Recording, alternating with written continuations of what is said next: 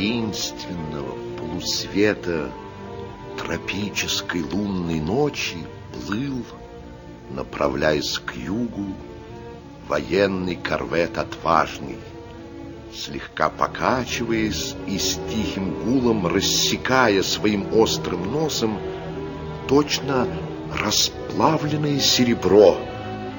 Так ярко светилась фосфористым блеском вода. На трех мачтах корвета стояли все паруса, какие только можно было поставить. И корвет, подгоняемый ровным мягким пассатом, шел узлов по пяти-шести, легко и свободно, поднимаясь с волны на волну. Ночь была воистину волшебная.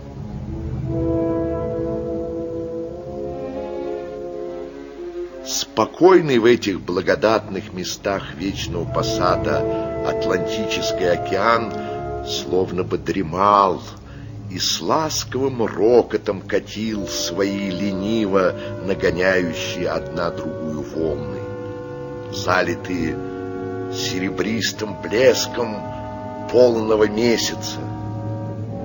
Поднявшись высоко, он томно глядел с бархатного неба, сверкавшего бриллиантами ласково мигающих звезд.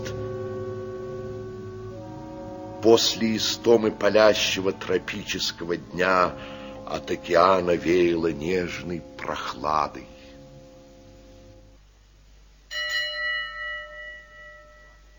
Вахтенный офицер, весь в белом, с расстегнутым воротом сорочки, лениво шагал по мостику, оглядывая по временам горизонт, нет ли где шквалистой тучки или огонька встречного судна. Вахтенное отделение матросов было по своим местам, притулившись у мачт и бортов.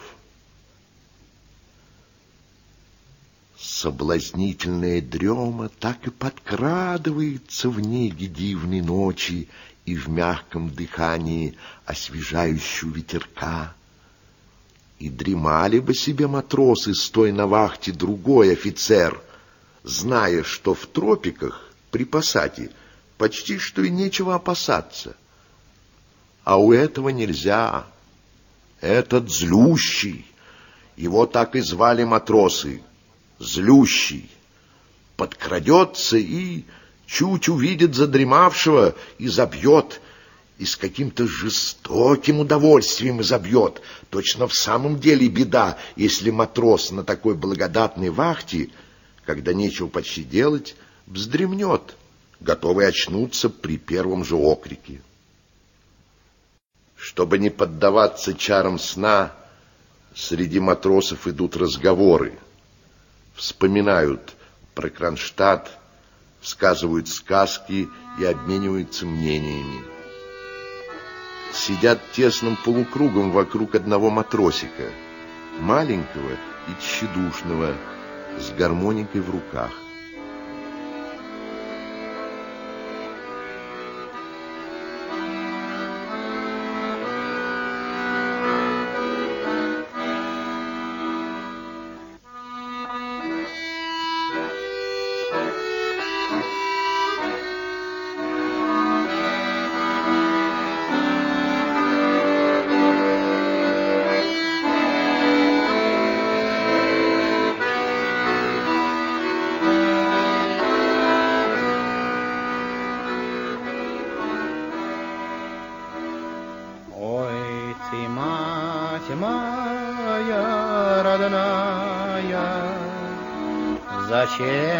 Свет ты родила, Судьбой несчастной наградила, Костюм матроса мне дала.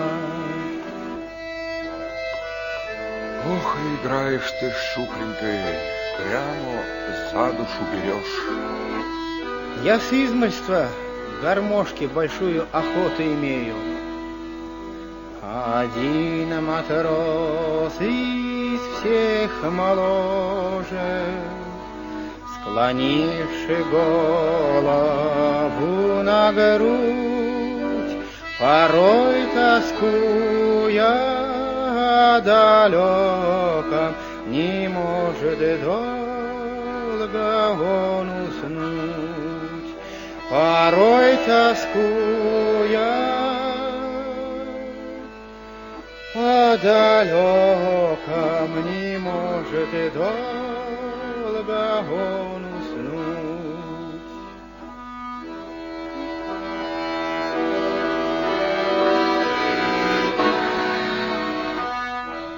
Теплынь-то и звезд, что понасеяно. И хорошо, братцы, ах, как хорошо. Такой ночи в нашей земле не увидишь. И океан ласковый, гляди, не наглядишься. Таких спокойных местов немного. Вот минуем тропики, войдем в Индийский океан. Там, небось, поймешь флотскую службу-то. А страшно в индийском. Еще как страшно-то. А тебе и вовсе нудно придется. Не по твоей комплекции служба флотская. О, тебе по твоему виду прямо на скрипке играть. А там то и дело, пошел наверх, боцман будет кричать. А то поворот делать, то рифы брать, то штурмовые паруса ставить. Только поворачивайся. Да не считай зуботычем. А ты, ты, братец, не того фасону. Ведь недаром тебя щупленьким прозвали. А, шубля, шупленький есть. И опять же, пужлив ты, шупленькой, леньков боишься. То-то боюсь.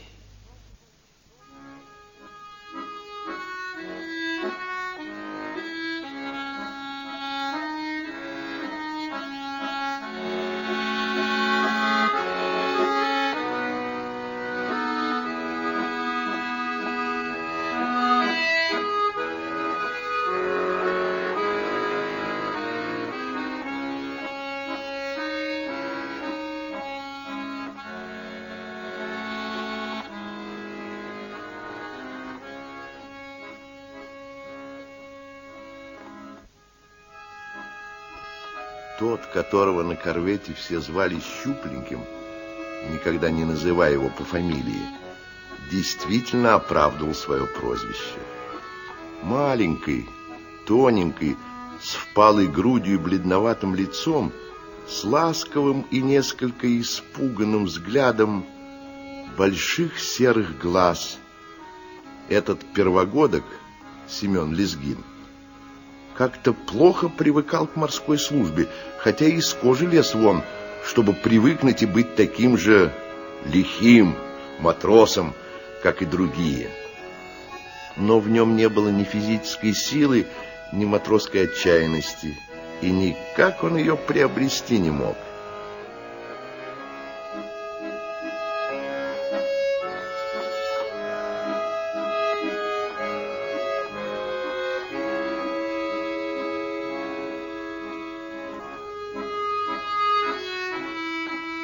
Фор Марсовый Леонтий Горкин, здоровенный коренастый человек лет за сорок, полный этой самой отчаянности, которую он приобрел после изрядной порки в первые годы своего морского обучения, был до некоторой степени прав, говоря, что Лезгину по его виду на скрипке играть. И он действительно играл, и играл артистически, но не на скрипке, а на гармонике. И игрой своей доставлял большое удовольствие всем, и особенно Леонтию Егоркину. Из-за этого, кажется, Леонтий Егоркин благосклонно относился к молодому матросику и жалел Щупленького. Впрочем, его и все жалели. Жалел даже и великий ругатель, и человек с тяжелой рукой, боцман Федосьев, и если и смазывал щупленького, то больше для порядка и без всякой ожесточенности.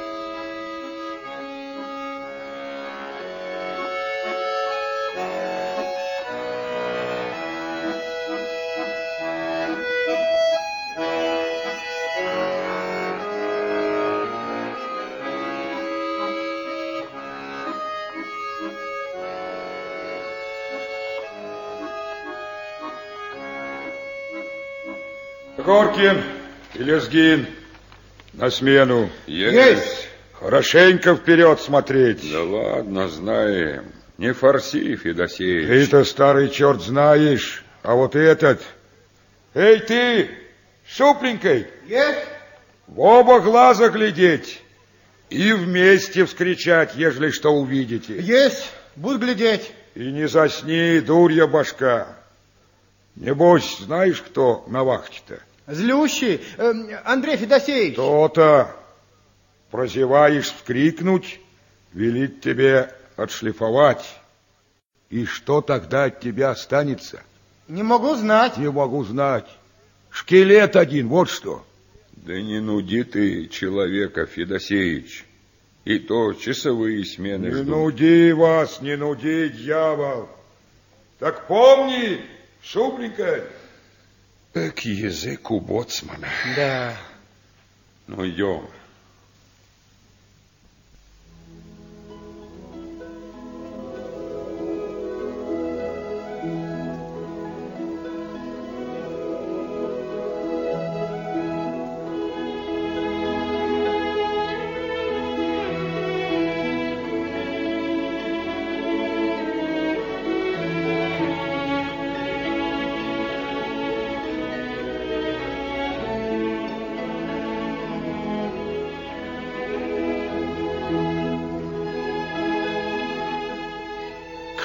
идем. Красиво была серебристая морская даль. Очарованный и прелестью ночи, и сверкавшим мириадами звезд небосклоном, и красавицей луной, и таинственным, тихо ракочущим океаном, молодой матросик, привыкший еще в пастухах к общению с природою, весь отдался ее созерцанию. Проникнутый чувством восторженного умиления и в то же время подавленный ее величием, он не находил слов. И что-то хорошее, и что-то жуткое наполняло его потрясенную, чуткую душу.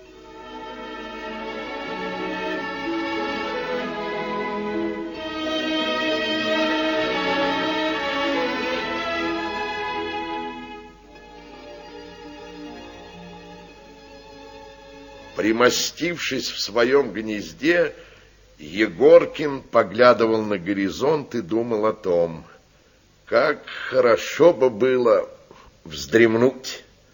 И он уже начал было клевать носом, но, вспомнив о злющем, встрепенулся и взглянул на товарища, не дремлет ли он. Но, казалось, щупленький в эту минуту был где-то далеко-далеко от действительности. Он забыл и о нелюбимой службе, и о злющем, и о леньках, которых боялся со страхом тщедушного человека перед физической болью, полный трепета перед позором наказания. Человеческое достоинство, счастливо сохранившееся в нем те отдаленные времена крепостного права, когда оно попиралось, чувствовало этот позор и в то же время беззащитность против него.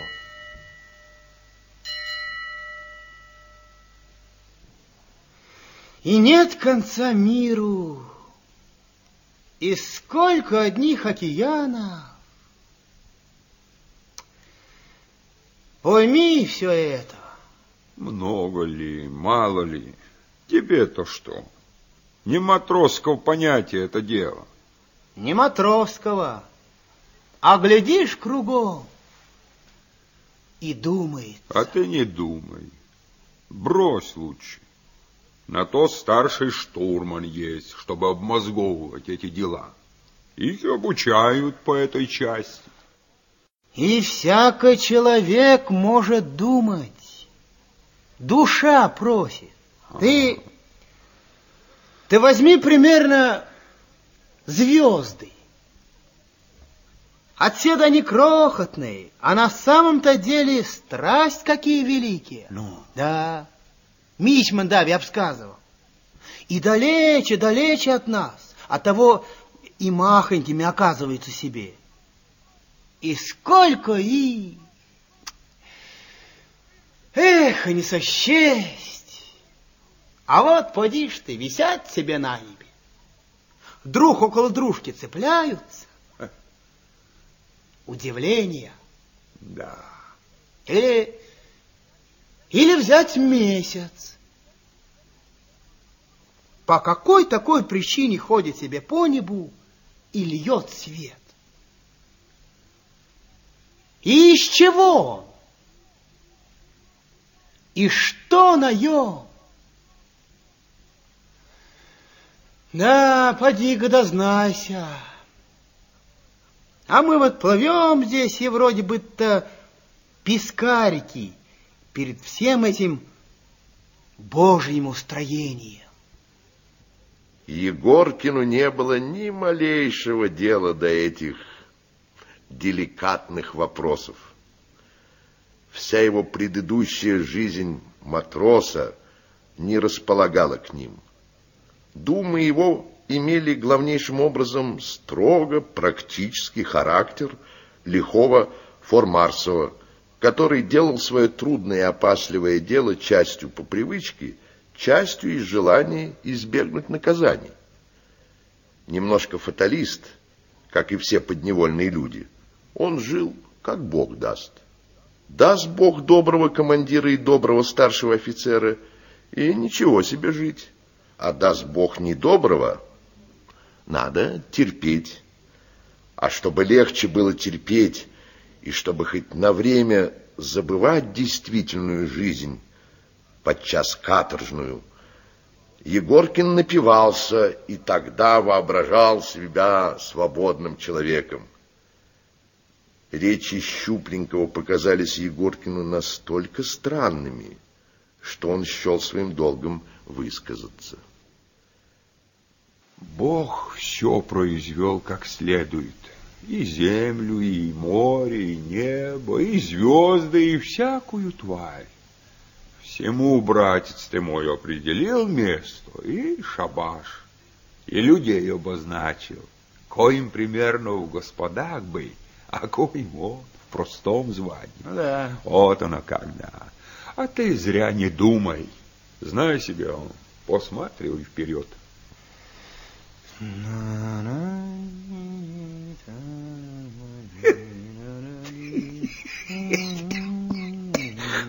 И чудной ты. Чем чудной? А всем. И прост сердцем, и понятие хочешь иметь обо всем. И на гармонии играешь так, что душу в тоску вгоняешь. Так за сердце и берешь.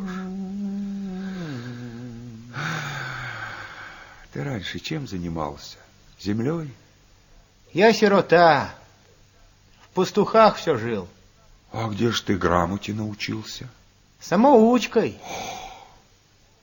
Ишь ведь. И всегда такой слабосильный был. Всегда. Так как же тебя забрили в матросы? И, и вовсе не хотели брать. То-то я говорю, не подходишь ты по комплекции. А по какой же причине взяли? Барин, барин наш очень просил полковник, что некрутов примал. Возьмите, говорит, он мне не нужный. Ишь ведь собаки. Э, не, Левонтий, барин был добер. О, Мужиков не утеснял. хорош добер. Такого слабосильного и на службу. Прямо значит доконать человека. А у тебя всякий человек добер. Всякому оправдание подберешь, простый очень. Тебя вот не пожалели, а ты всякого жалеешь. А, вовсе ты чудной человек. Небось, по-твоему, и злющий наш добер. Вовсе не добер, но, но только не от природы, а от непонятия. Вот как я полагаю. И вразуми его Бог понятием, он матросиков зря не утеснял бы. Не. И выходит, и его пожалеть может, что без понятия человек. Ну, я такого дьявола не пожалею. Сделай ваше одолжение. Из-за его понапрасну меня два раза драли. Да других сколько. Попадись-ка он мне, когда один в лесу. И ничего ты ему не сделал Ой, бы. морду его крокодилю свернул бы на сторону. Это не будь я Левонтий Егоркин. Попробовал бы сам, как скусно, тогда я остерегался бы, вошел бы в понятие. Мы, братец ты мой, боцманов учивали, кои безо всякого рассудка дрались, вводили их в понятие. Отлупцуем на берегу по всей форме, смотришь, и человеком стал, не мордобойничает зря, опаску имеет. А всякому человеку опаска нужна, потому дай ему волю над людьми, живо совесть забудет. Ты вот только очень устыдливый. Да. Ох, Слышь, шупленький, Ну, а знаешь, что я тебе скажу? а что? Тебе бы в вестовые О, совсем легкое дело, не то что матросское. И главная причина ни порки, ни бою, ежели к хорошему человеку попадешь. не попасть. То-то можно. А как? У всех господ вестовые есть. Мичман Веригин хочет уволить своего лодыря Прошку. За что? Что-то нехорошее сделал. Только Мичман не хочет срамить Прошку. Вот бы тебе, щупленький, к Мичману вестовые. Ох, он хороший и прост. Не гнушается нашим братом, не то, что другие. Несподручно как-то самому проситься, а я бы рад. А я доложу Мичману. Так, мол, и так, ваше благородие. А он башковитый, поймет, что такого, как ты, вестового ему не найти. Ну, сказать, что ли, а? Скажи, Завтра расскажу. Тебе вовсе лучше будет вестовых. «Ту, то-то лучше. На баке! Вперед смотреть! Есть! Смотрим! Чары сна незаметно подкрадывались к обоим. Чтобы самому не поддаваться им и не дать дреме овладеть и щупленьким, Егоркин стал рассказывать. А я, брат, всего, можно сказать, видал. Три раза в дальнюю ходил. Бились мы с клипером на каменях у Сахалина острова. Не раз в океане во время погоды Господа милосердного вспоминали. Были и на мысу на Надежном, и в Китае, и в Японии, во Францисках в Америке. Заходили мы и на разные острова, где черный народ будто дикий живет. Но только вовек не забыть, как это мы на чайке домой, в Россию врачались.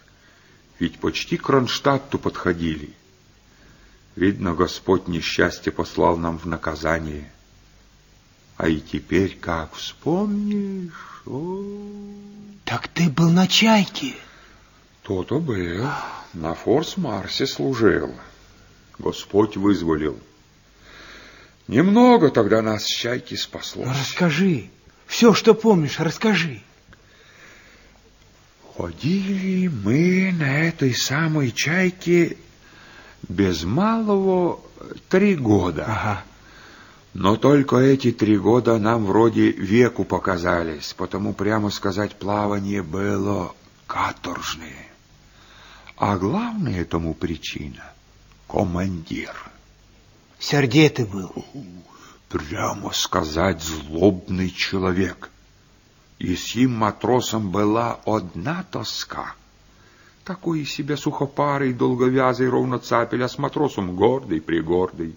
Никогда от его никто не слыхал доброго слова. Выйдет, а то наверх и ходит, и ходит, как индюк по шканцам. Молчит и только бачки свои рыжие пощипает. А взглянет, ежели на матроса лягушечьими глазами, то вроде бы то на червяка или на мразь какую. Ох, ох, очень он высоко себя полагал.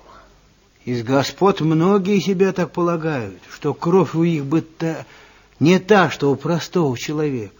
А я так рассчитываю, что Бог кровь всем одну дал. Да и матрос насквозь начальника понимает, кто чего стоит и от каких причин зверствует. А этот самый Шлига, наш Ну, командир, ага. дрался, можно сказать, без всякого пыла. Эх ты. Злобственно и ненасытно. Чуть какая неисправка сейчас поманит тебя пальцем, беги, значит, к ему. И станет кулаком морду расписывать, не спеша так, с расстановкой. Вдарит и подождет, цокнет по зубам и даст кулаку отдых. И опять, и опять доколь не отпустит матроса с вздутым рылом и в крови, и норовил, чтобы почувствительнее. На это он ловок был. Однако без вины не наказывал, не, клепать нечего. Но только при его строгости э, завсегда вина находилась. Редко кто уберегался, и все шлейгу ненавидели. Слышь, Ну-ну-ну. была у его, значит, оставлена в России под Ревелем невеста. Жениться хотел по возвращении. Как уходили мы из Кронштадта, она со своей маменькой приезжала к нему прощаться. Такая высокая, статная, пригожая, лицом чистое, белое. Ага. И лет такая двадцати. А когда прощались, она очень плакала. И он соскучимши был. Портреты той самой барышни по всем местам были в капитанской каюте. И над койкой, и по переборкам, и на письменном столе, и так, в портретной книге. И Шлига часто на их смотрел. Стоит, любуется. И в то время сам он добрей становился. Не глядел зверем, как наверху. А как придем в порт, и концерь письма привезет, так Шлига и вовсе обрадуется. Запрется у себя в каюте и читает, да по нескольку раз, сызново, все не начитается. Он письма-то эти целовал, а у самого слезы. Поди ж ты. Тот оно и есть. И я так полагаю, что у всякого человека, самого злого, что-нибудь да найдется доброе. Да-да. Потому, ежели ты на всех зло имеешь, и никого на свете не любишь, так и самому нет житья. Верно, верно. Ох, и страсть, сколько он изводил бумаги на письма, толстые, пакеты прямо посылал. Все, значит, ей. И много подарков вез, а на себя скуп был, и не было у его положения, как у других командиров, к себе приглашать на обед офицеров. Так один и обедал все три года. И все один да один с портретами. Только не довелось ему свидеться.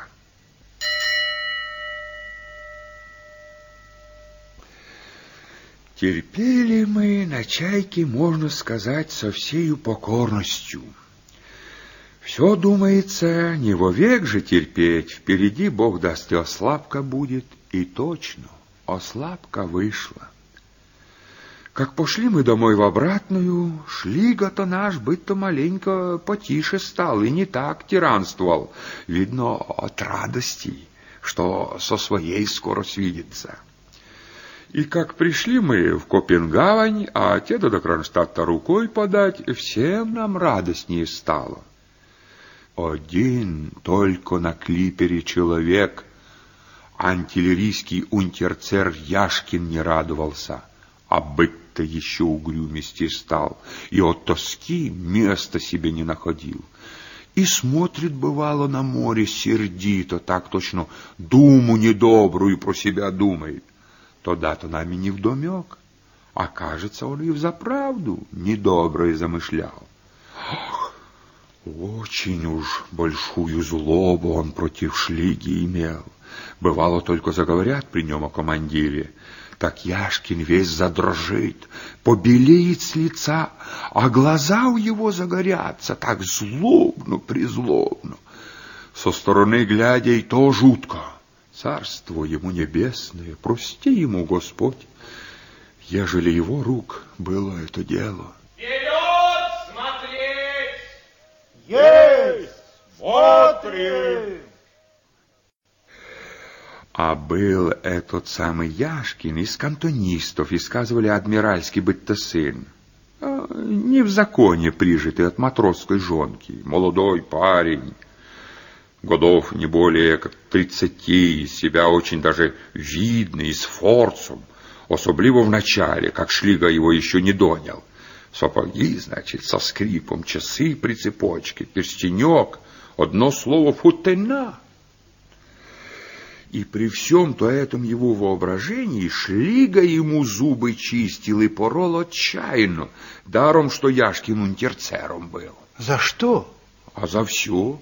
А, а главная причина, понимал он непокорность Яшкина и хотел ее искоренить вовсе, чтобы, значит, не смело на себе воображать.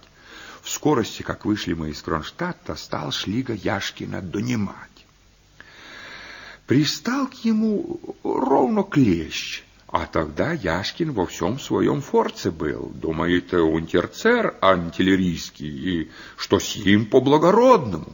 Шлиги-то не знал. Хорошо. Вызвали это как-то всех наверх к Авралу, значит, и вышел Яшкин, и на баке зря стоит, вроде бы-то пассажира.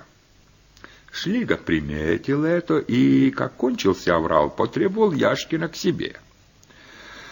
Тот без всякого сумления идет это к капитану на мостик, форсист так подошел, фуражку снял и в глаза Шлиге смело смотрит. А Шлига это тихо такого спрашивает, вы кто такой на клипере есть? И в насмешку выкает. Я, говорит, антиллерийский унтерцер из кантонистов будете. Точно так, ваше скобродие, из учебной команды. Из учебной команды? Ах ты, говорит, подлец! Из учебной аллодерничать на Аврале. И раз, другой, третий по зубам. И отчесал по всей форме. О! Ушел от его Яшкин совсем сконфуженный лицо в крови. Это при его-то форце, обидно. И злобный-призлобный. От сраму ни на кого не глядя спустился он на кубрик и цельный день примочки прикладывал, чтобы знаков на лице не оказывало. И с того самого разу Яшкин заскучал и в злобу вошел. Я, говорит, сам пропаду, и его, говорит, изведу злодея. Так опосля Фершел сказывал, ему он во всем открывался. Однако после одной, самой, прямо сказать, арестантской порки Яшкин с виду присмирел и всячески старался, чтобы не проштрафиться, и по своей должности был исправным. И избегал попадаться на глаза Шлиге. Как, ежели шлига э, выйдет наверх, Яшкин вниз на кубрик и отсиживается. Терпел Яшкин, про себя зло таил и весь свой прежний форц потерял. Сидит больше внизу, думает, думает, а то книжку какую офицеров достанет, читает, читает и слезами зальется. А смирения все в нем не было. И раз после того, как его за что-то выпороли, он так на шлигу посмотрел, и такой его взгляд был, что сам шлига глаза опустил и прочь пошел. Понял, значит, что довел человека до последней отчаянности.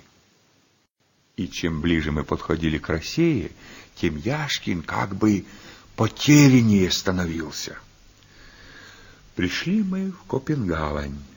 Все радуются, что скоро домой, а ему быть-то от этого тошнее, и он ровно, ну, не в своем уме был человек, и на берег не съезжал, не пожелал. А ночью на рейде стоял я на вахте с полуночи, смотрю, Яшкин пробирается к капитанской каюте. Зачем это он? Думаю. И страх меня взял. Однако вахтенный мичман его заметил и окликнул. Ты, говорит, куда? Вестового, отвечает, повидать нужно. А голос его дрожит. Завтра повидаешь. Яшкин назад. Недоброе, должно быть, замышлял. На другой день вышли мы все из кадры, два конверта и два клипера. В Копенгавене, значит, э, рандева была. И в скорости вышли в Финский залив. Радуемся. Ветер попутный. Жарим под всеми парусами. И клипер свой прибираем, чтоб домой во всем парате прийти. Погода славная, солнышко светит сверху. На завтра и в Кронштадте. Все матросы наверху, каждый со своим делом. Вышел и Шлига, и тоже веселый такой, и ему, значит, лестно. Приказал крюит-камеру вычистить, все там в порядок привести. Ну, а крюит-камера такое место, что ей завсегда строгую опаску имеют. Ну, известно, это Яшкино дело. Спустился он туда с двумя матросами, надели как следовать коты, фонари взяли безопасные. После Фершел сказывал, что был бы-то Яшкин в потемненности, когда шел вниз. Но только без внимания тогда оставили. Знали, что Яшкин чудит. Прошло так около часу времени. Шлига спрашивает у артиллерийского офицера, «Готово, мол, у вас?» «Все», — ответил, «готово». «Ну, — говорит, — пойдемте посмотрим». И пошли себе не думая, что больше не видать им Божьего света. Как теперь помню, пробило шесть склянок, значит, три часа пополудни. На счастье свое был я в ту пору на шканцах, собирался на вельботу ключины чистить. Стою я, пока взглядываю на Гаглан остров, мы мимо шли. Как вдруг загремело словно из тысячи орудий пальнули. Взрыв, значит. Клипер подпрыгнул, затрясся весь. А я уж на другой стороне шканцев, ничком, оглушенный лежу, откинуло. Поднялся в страхе, и аж на волос дыбом. Смотрю, впереди все в белом дыму, и пламя пышет. А деда крик, стоны. Ой, не приведи Бог их услышать. Еще примерно секунд, и все стихло, а половины клипера уже нет. И вижу я, что и корма сейчас стонет. Перекрестился я и в воду ухватился за стеньгу, а кругом наши, что живые остались, стараются отплыть от клипера. Кто за что хватается, а волна большая была, ветер свежий, некоторые тонут. Держусь я за стеньгу, и фершал приплыл, ухватился. Надеемся. Видим, со всех судов шлюпки на спасение идут. Обернулись мы на чайку взглянуть, а ее и звания нет. Только обломки поверх воды плавают. Перекрестились мы с Фершелом и ждем. Ну, тут в скорости подошли шлюпки и начали подбирать людей. Коих подобрали, а кои потопли. Царство им небесное. Да.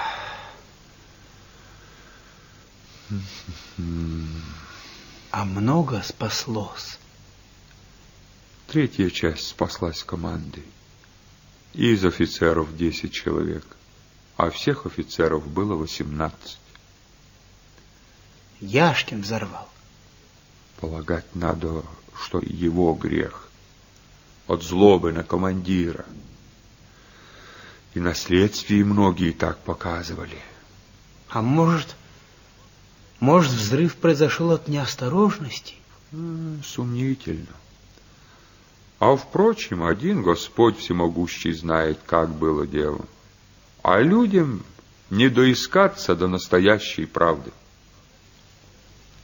Корвет, плавно покачиваясь, идет себе во мраке ночи, свободно и легко рассекая грудью океан, оставляя за собой широкую алмазную ленту, блестящую фосфорическим светом. Матросы борются с дремой, взглядывая по временам на мостик, где шагает злющий, и не без зависти прислушиваясь к храпу подвахтенных, которые сладко спят не внизу, как обыкновенно, а на палубе, обдуваемые легким ветерком на своих тонких тюфячках. Восторженное выражение бледного, казавшегося еще бледнее при лунном свете лица молодого матросика изумило Егоркина. «Совсем чудной», — подумал он. А хорошо здесь сидеть, братец ты мой. Точно в люльке качает и ветерком обдает. Так и клонит ко сну. Ты остерегайся, щупленькой. Он, дьявол, как кошка, незаметно подкрадется. Неделю тому назад Артемьева накрыл, и мало того, что зубы начистил, а еще на утро приказал всыпать 25 леньков. О, Молодой матрос слушал внимательно, не спуская глаз с горизонта, но скоро глаза его начали словно бы застилаться туманом, и веки невольно закрывались. В его ушах раздавался голос Егоркина, но слова пропадали. Убаюканный матросик задремал.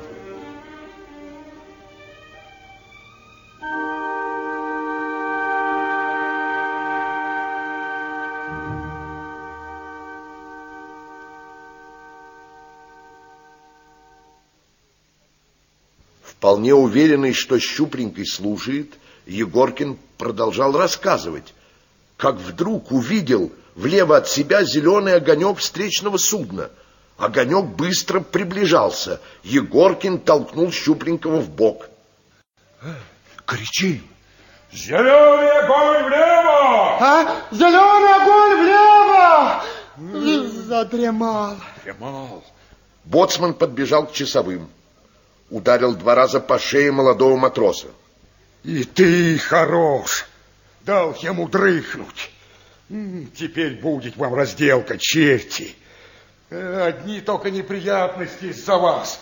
Злющий, может, и, и не заметил. Не заметил, не заметил. Вон он сам бежит сюда. Вон он. Действительно, высокий худощавый лейтенант с рыжими бачками и усами торопливо несся на бак. Боцман отошел от часовых. Те повернули головы к океану. Егоркин снова взглянул на Щупленького.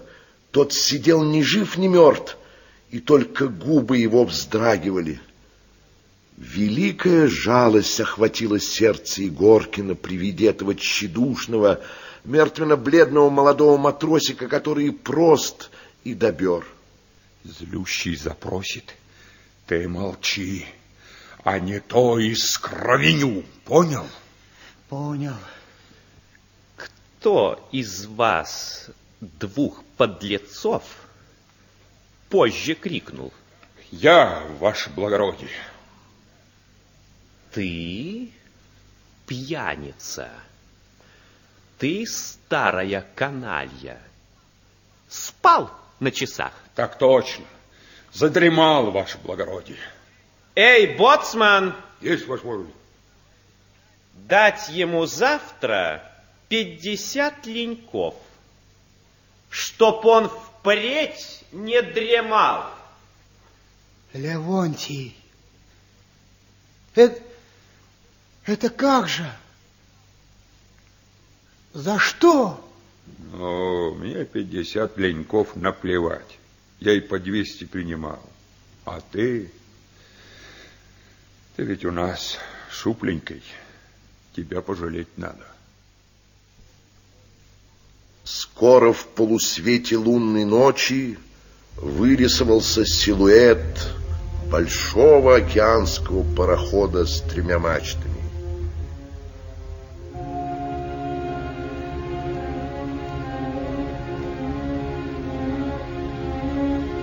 Через четверть часа уже попыхивал дымком из своей горластой трубы, приближаясь навстречу, окруженный серебристым поясом сверкнувшей воды. Оба часовые глядели на проходивший пароход, молчаливые. Щупленький утирал слезы.